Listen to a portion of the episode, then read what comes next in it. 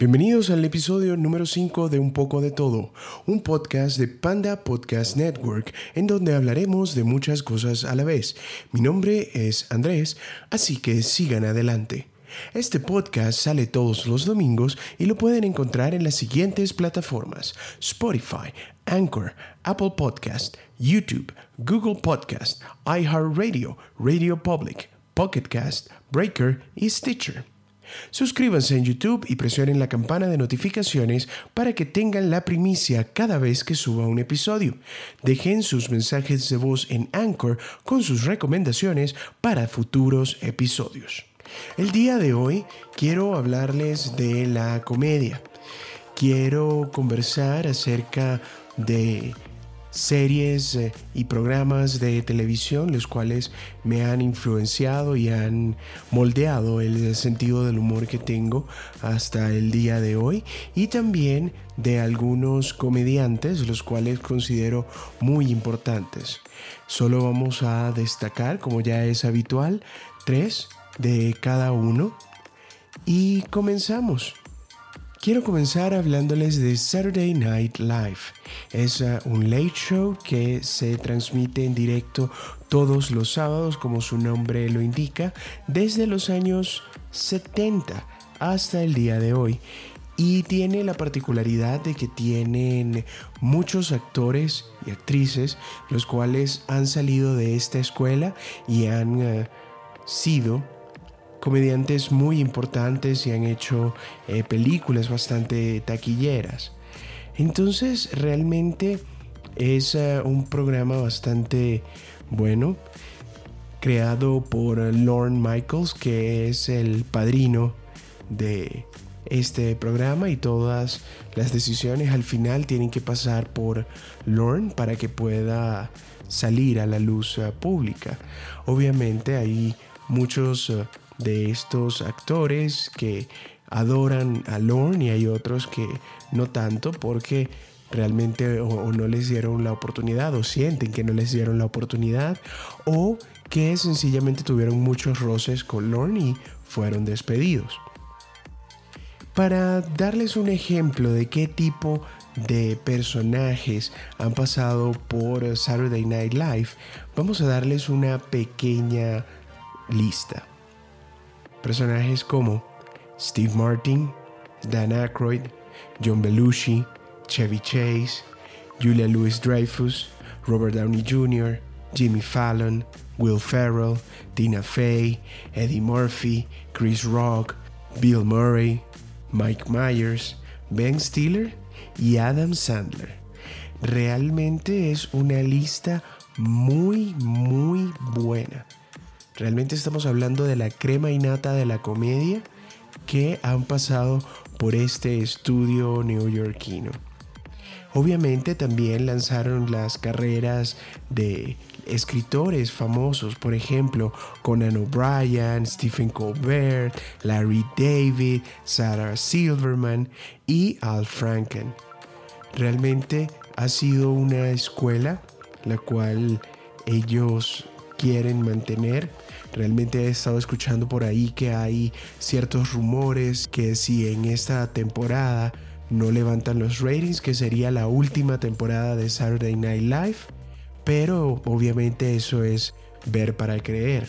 Se estaría perdiendo un espacio muy importante si Saturday Night Live deja de transmitirse porque creo que es la oportunidad para las nuevas generaciones de poder salir a dar su mensaje.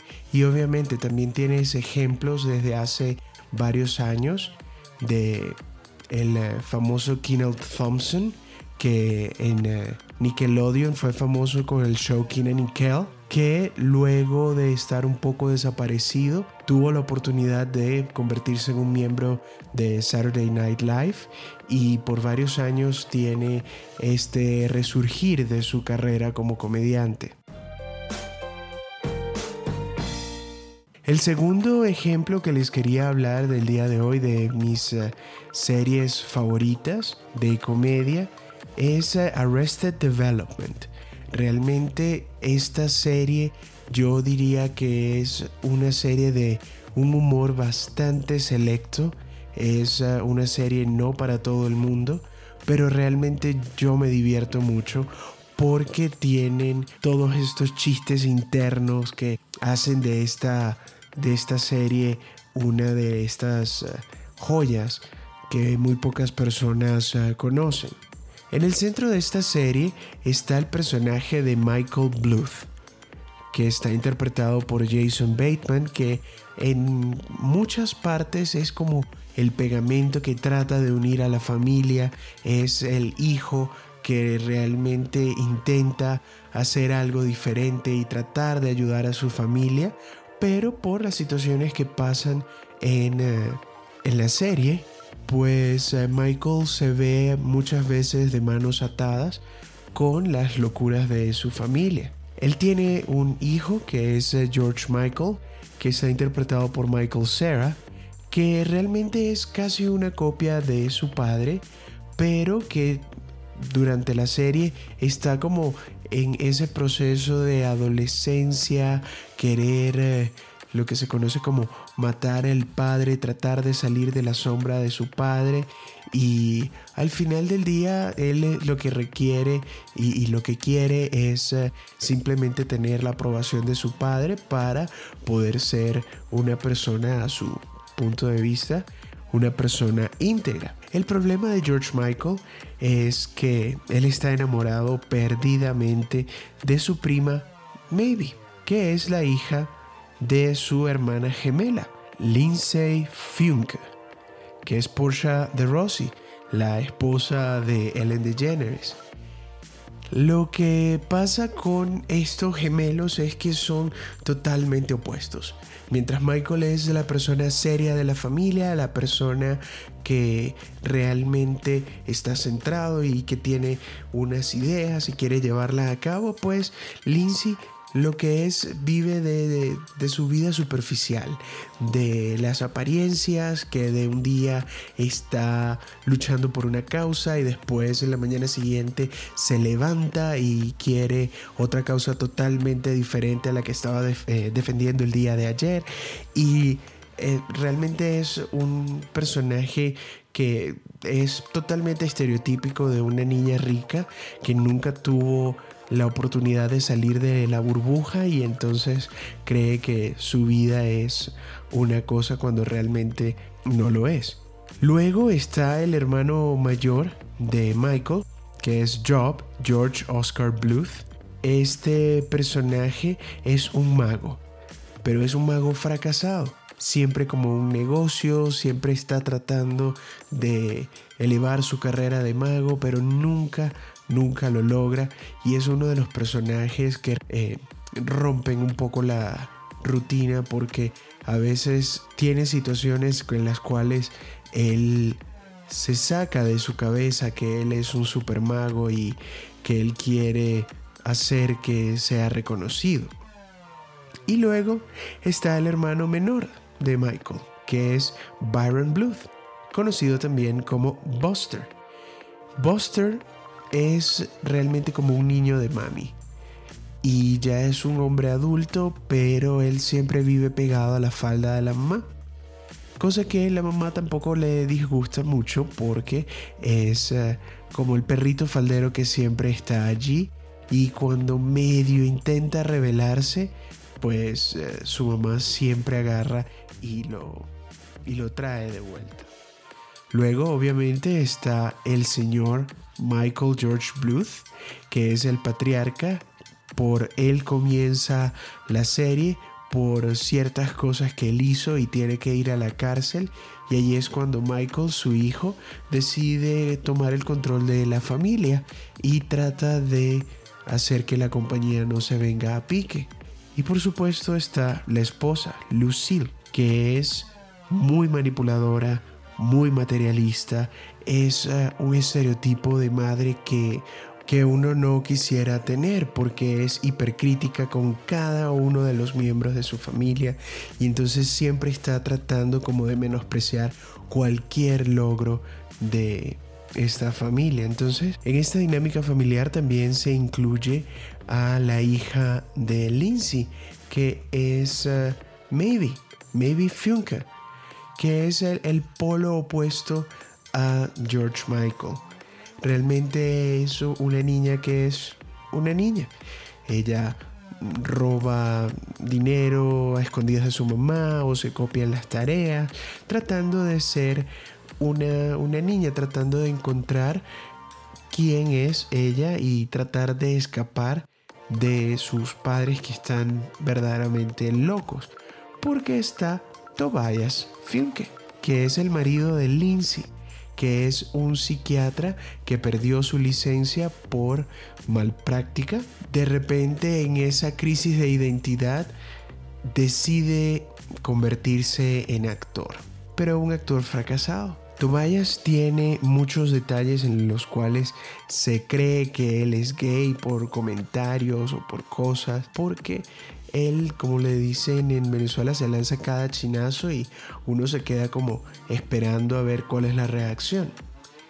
Lo interesante de esta serie es, y hablando un poco de teorías de conspiración, es que eh, hay una teoría que está rodando por el internet en el cual dice que este personaje de Tobias es eh, una imaginación del papá de Lindsay que es eh, el señor Bluth porque siendo Lindsay una niña rebelde lo que ella decide es casarse con un personaje que es negro porque un nombre como Tobias o Tobias no es muy blanco que se diga.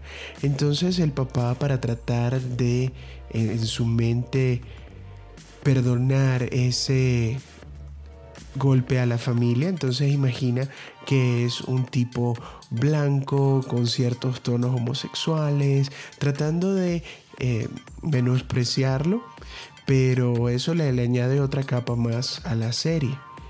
Y de verdad, como les digo, es una cosa que las primeras tres temporadas son excepcionales porque realmente recogen en muy poco tiempo una serie que realmente no se le dio el valor que debió tener. Inclusive esta serie fue cancelada y Netflix fue una de las primeras series que ellos trataron de hacer todo lo posible para traerla de nuevo, ya que la fanaticada, a pesar de, considerarla como una serie de culto, realmente adora eh, Arrested Development. Luego sacaron temporada 4 y temporada 5, ya eh, a mitad de esta década, pero ya los personajes habían crecido, entonces como que no era lo mismo y mejor hubiese sido dejarnos en la memoria el que hubiese pasado con eh, otra temporada más de Arrested Development. Pero sin lugar a dudas, esas primeras tres temporadas son oro puro en comedia muy muy inteligente. Ahora, por último, nos vamos a un pequeño pueblito de Colorado. Sí, South Park. Aunque muchas personas solo tengan la casilla de que es una serie loca, que es medio eh, demoníaca y ay, que es muy grosera, South Park es comedia pura. Lo que sucede con South Park es que es una crítica muy dura a los Estados Unidos y a la sociedad estadounidense, a toda esta doble moral, a, todos estos prejuicios que tienen los americanos, o bueno, estadounidenses, que tienen en sus cabezas, les, les pone un espejo muy duro a esta sociedad, que realmente si tú comienzas a entender un poco el mensaje, ves el trasfondo de lo que realmente quieren sacar. Los protagonistas son cuatro chicos, Stan, Kyle, Eric y Kenny. Y ellos tienen sus aventuras, son unos niños que van al colegio, eh, van a películas, juegan videojuegos y tienen una vida, entre comillas, normal en un pequeño pueblo de Colorado. Te ves que poco a poco de, de situaciones que podían ser cotidianas a lo largo de estas 23 temporadas que ya tiene South Park, ellos comenzaron a poner en tela de juicio todo lo que estaba pasando en Estados Unidos. South Park tiene una ventaja la cual les eh, permite a ellos en una semana hacer un episodio, es decir, desde el libreto de qué es lo que van a hacer, pasando por dibujos, colores, grabar voces y soltar el episodio al aire. Entonces, por eso, si hay algo que está muy en boga en Estados Unidos y ellos están en temporadas, es muy probable que ellos tengan una crítica, un comentario, un chiste, algo que eh, vaya muy actual a lo que está sucediendo en Estados Unidos. Entonces es eh, una serie que hay que darle la, oportunidad y hay que, si, si toleras el, el humor o las malas palabras, South Park, como les digo, es algo muy crudo, algo muy verdadero, algo que obviamente no es para todo el mundo, pero si puedes hacer el esfuerzo y disfrutarlo, no, no te vas a arrepentir. Obviamente eh, son estas aventuras de, de estos niños y en las primeras temporadas siempre moría Kenny. Pero luego como que el chiste ya no era tan divertido y decidieron, bueno, vamos a dejarlo o se muere de otra forma y, y nada.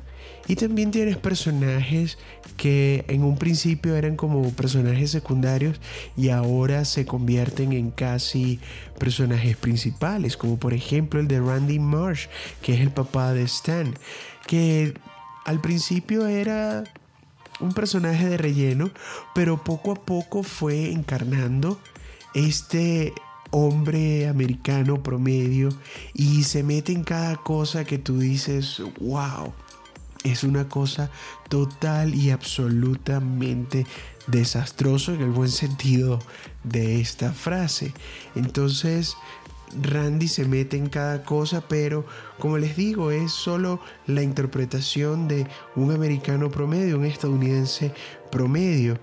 Y obviamente exageran mucho lo que ellos están pasando, pero es, es indescriptible South Park. Entonces, estas son más o menos mis eh, series que me han influenciado hasta el día de hoy.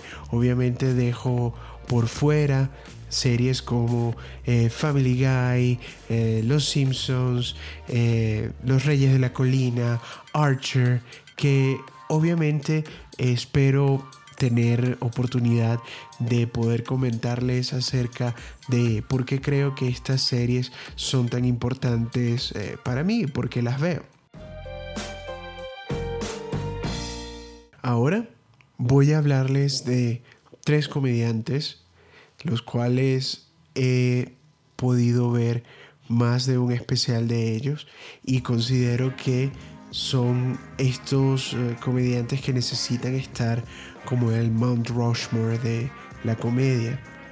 Obviamente voy a comenzar con el plato fuerte, con eh, un líder ideológico eh, para mí, porque realmente no tenía pelos en la lengua y ya 11 años después de su desaparición, realmente su mensaje se extraña muchísimo. Obviamente hablo del gran George Carlin.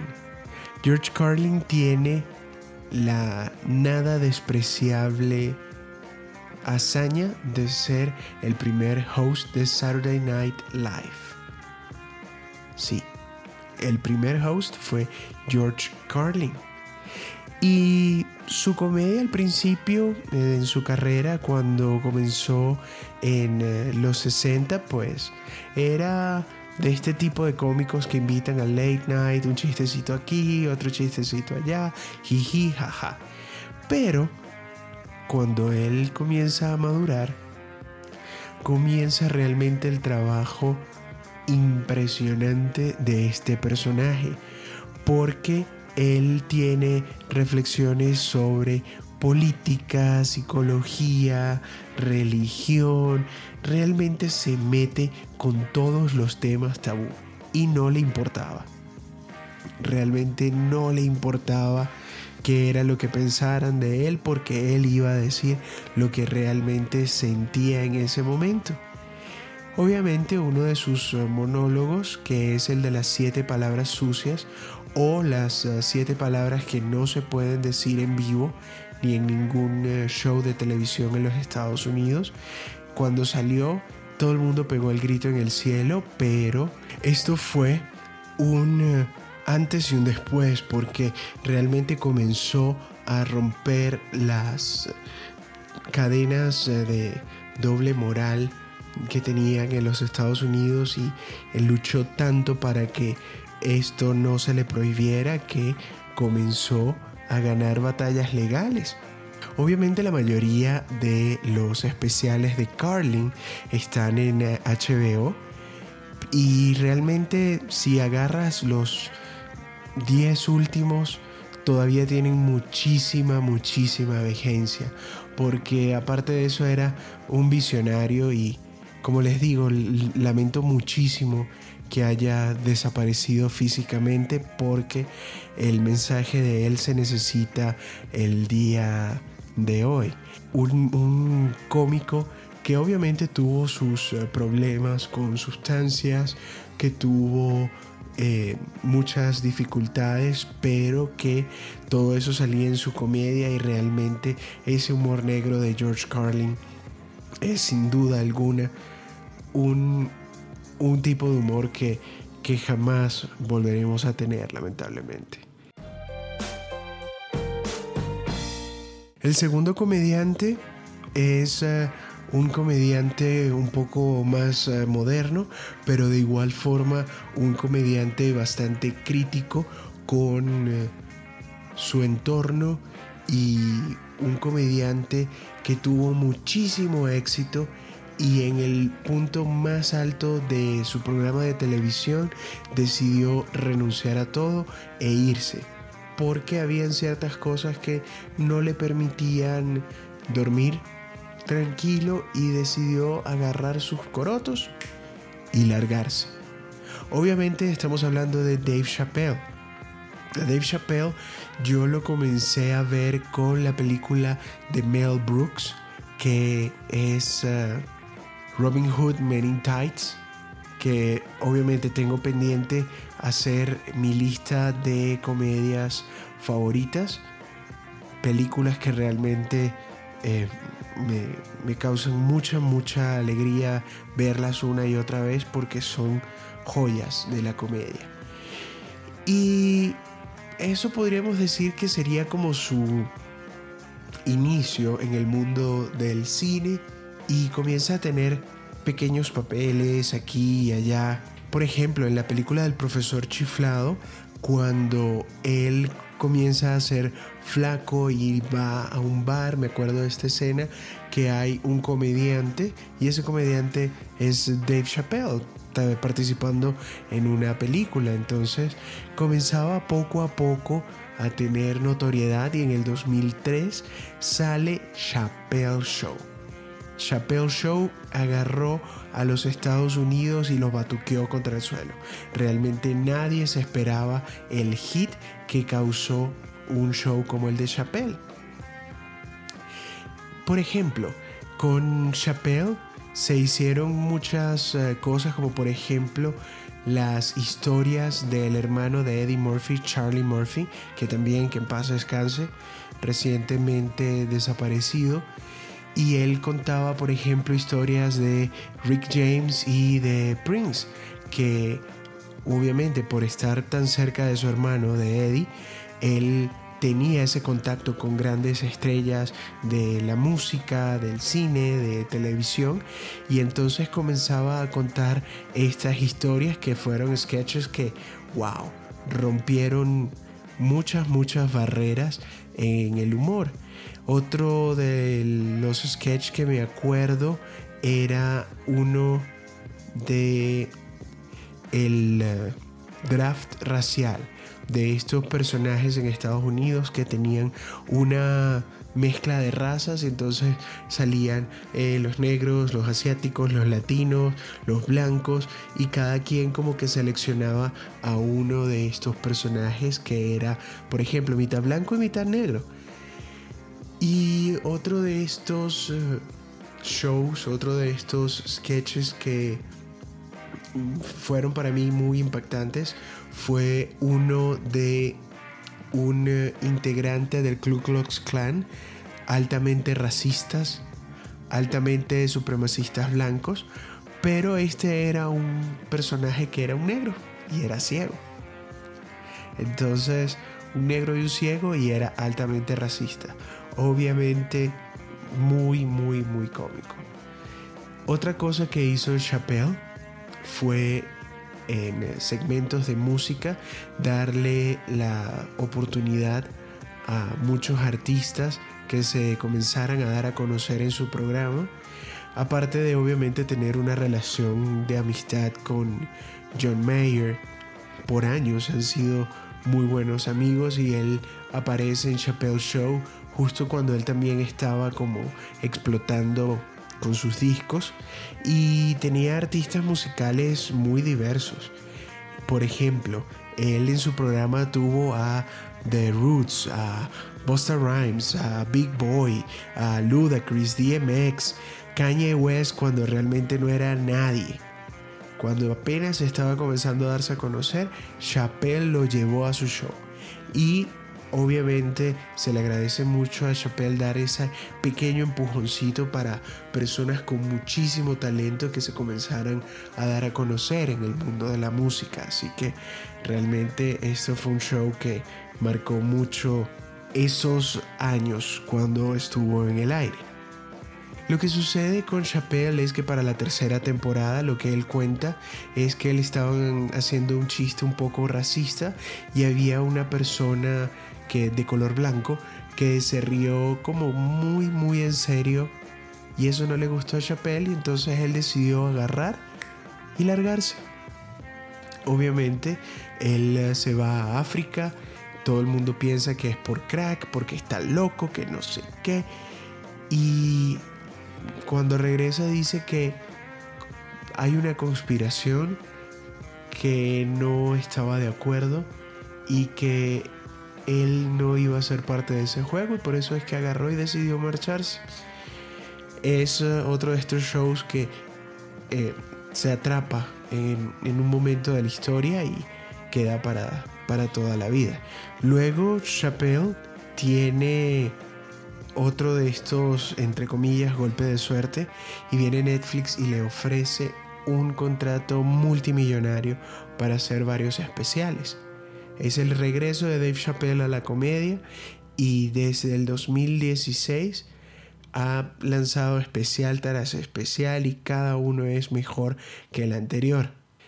Allí obviamente habla un poco acerca de su salida de su programa y hay un especial en particular en el cual él realiza un cuento que es eh, de un libro de Iceberg Sling, un proxeneta muy famoso y da como ese tipo de medio entendido. Si realmente buscas con un peine la información, puedes más o menos entender qué fue lo que le pasó. Realmente no les voy a dar spoilers, así que busquen ese especial. Creo que es eh, Birds and Stones es él estando en un club bastante, bastante pequeño y allí ese, ahí echa el cuento. Entonces, obviamente no los da con, con pelos y señales porque imagino que hay muchas cláusulas de confidencialidad, pero a buen entendedor pocas palabras. Así que busquen ese programa que vale muchísimo la pena. El último comediante que voy a hablar, la mayoría de ustedes lo conoce como un actor de películas, pero lo que quiero destacar aquí es su faceta como un comediante haciendo stand-up. Peter Pan, Popeye, Mork o, para hacérselo más fácil, Mrs. Doubtfire, Robin Williams. Sí, Robin Williams, este comediante, actor y también otro de estos comediantes que ya no están con nosotros, tenía una magia, una manera de poder en sus stand-ups destortillarte de la risa porque eso no, no tiene otra palabra, de verdad. De verdad que con Robin Williams era una cosa que cada chiste era mejor que el anterior y tú decías cómo a este pana se le ocurren tantas, tantas y tantas cosas buenas.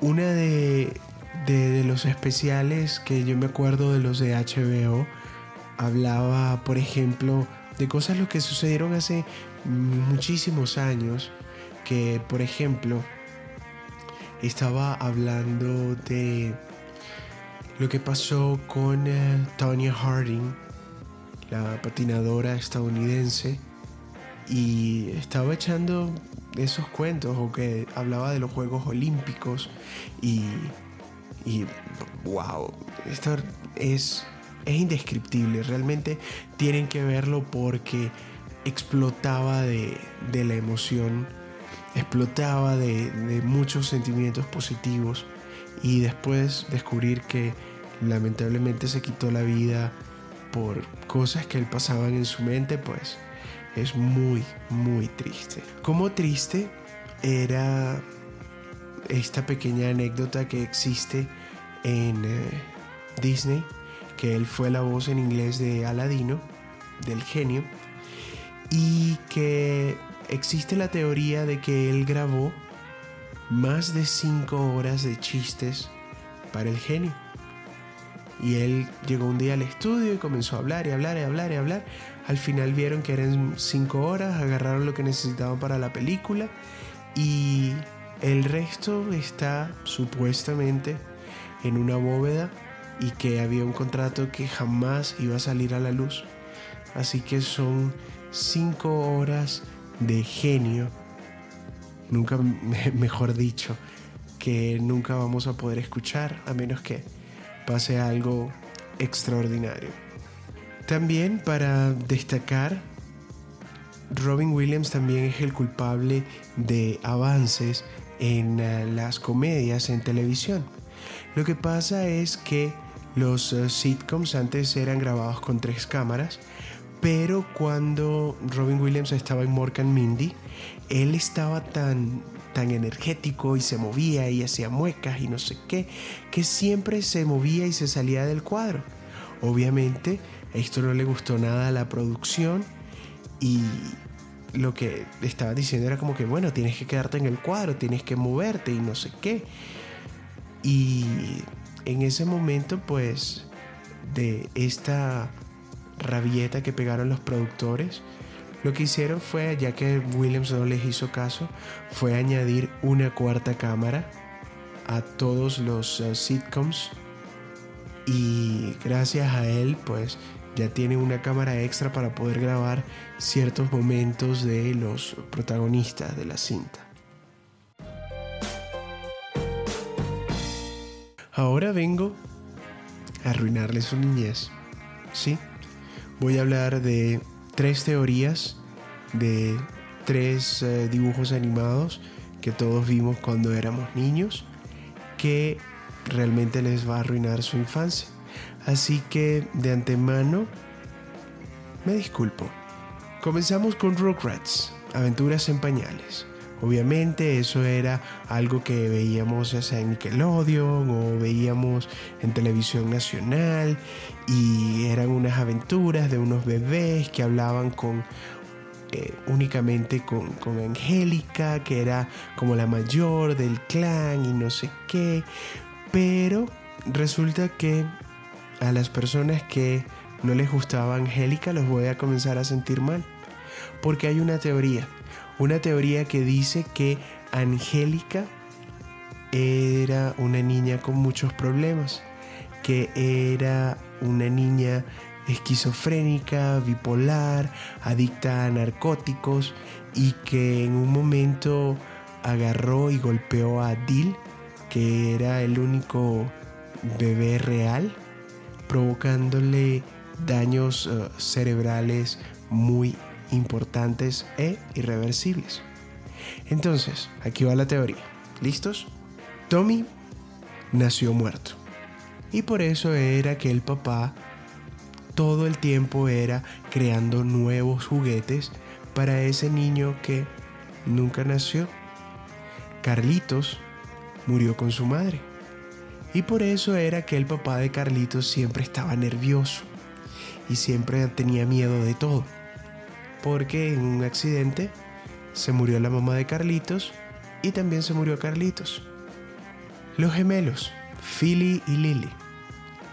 Pues resulta que estos gemelos fueron abortados y este bebé que la mamá de estos gemelos iba a tener, como Angélica no sabía si iba a ser niño o niña, pues creó uno de cada uno.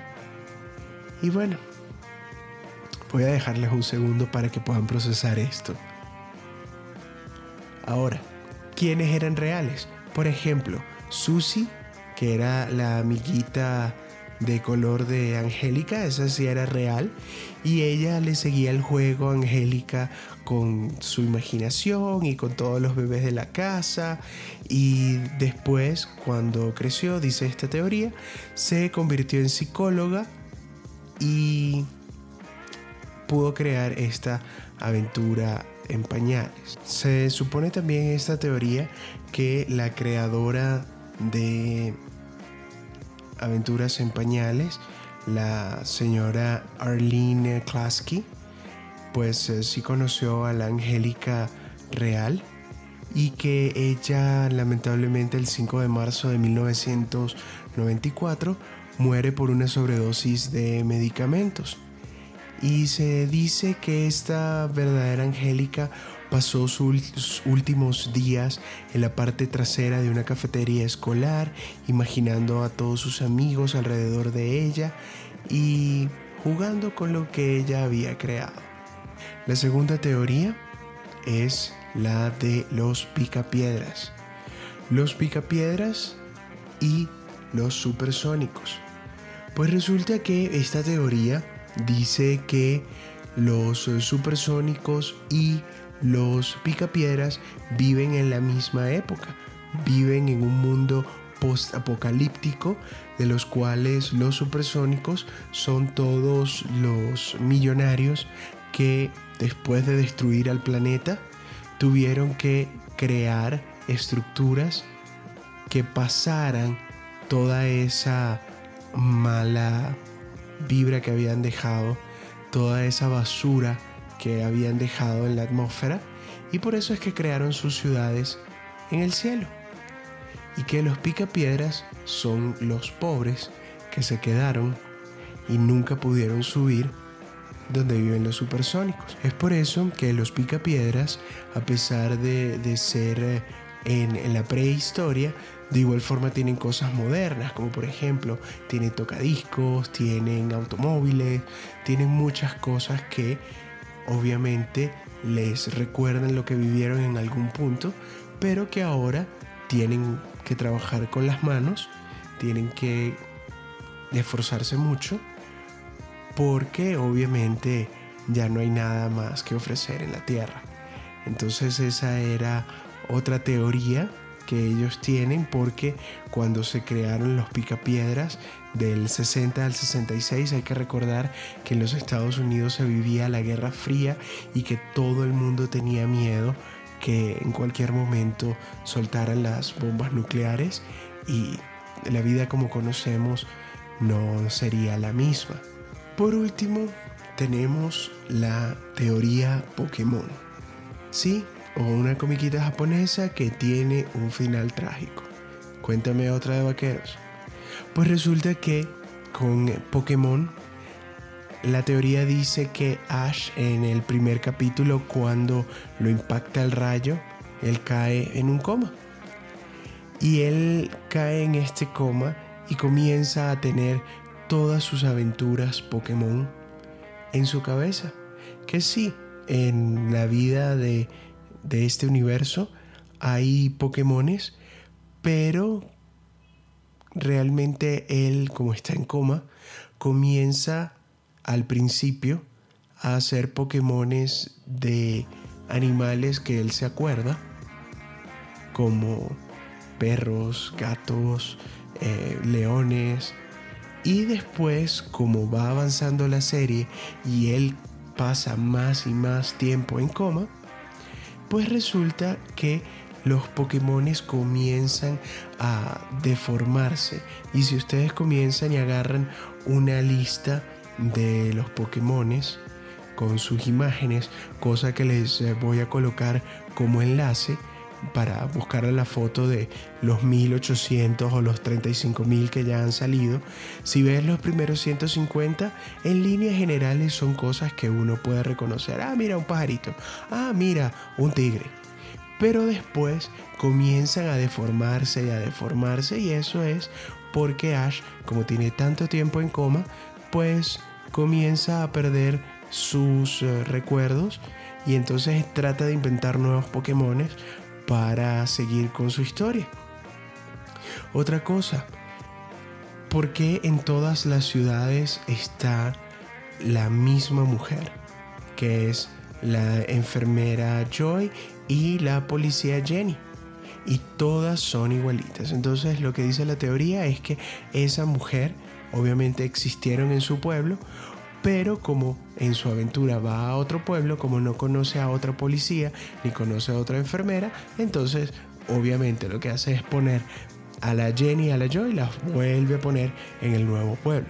Y sí, de verdad esa es otra de las eh, teorías Pokémon, que Ash pues sigue en coma. Hoy en eh, ¿Qué estoy? Les comento que en eh, diciembre, Rockstar trajo el regalo del niño Jesús. Trajo una actualización para Red Dead Redemption, en el cual ahora los que jugamos a ser eh, eh, vaqueros en el viejo oeste, pues ya tenemos un negocio de moonshine, en el cual podemos expandir nuestro negocio ilegal y podemos eh, ganar plata. Y también, obviamente, como estamos en la época navideña, añadieron nieve. Cosa que realmente se le agradece porque tiene un poquito más de coherencia ver un juego en teoría en diciembre que tenga nieve y que puedas disfrutar de la nieve en el viejo oeste. Bueno, este es eh, todo el tiempo que tenemos por el día de hoy, así que los invito a suscribirse al podcast en su plataforma preferida para que tengan la notificación apenas el episodio suba a la red. Esto fue un poco de todo y hasta la próxima.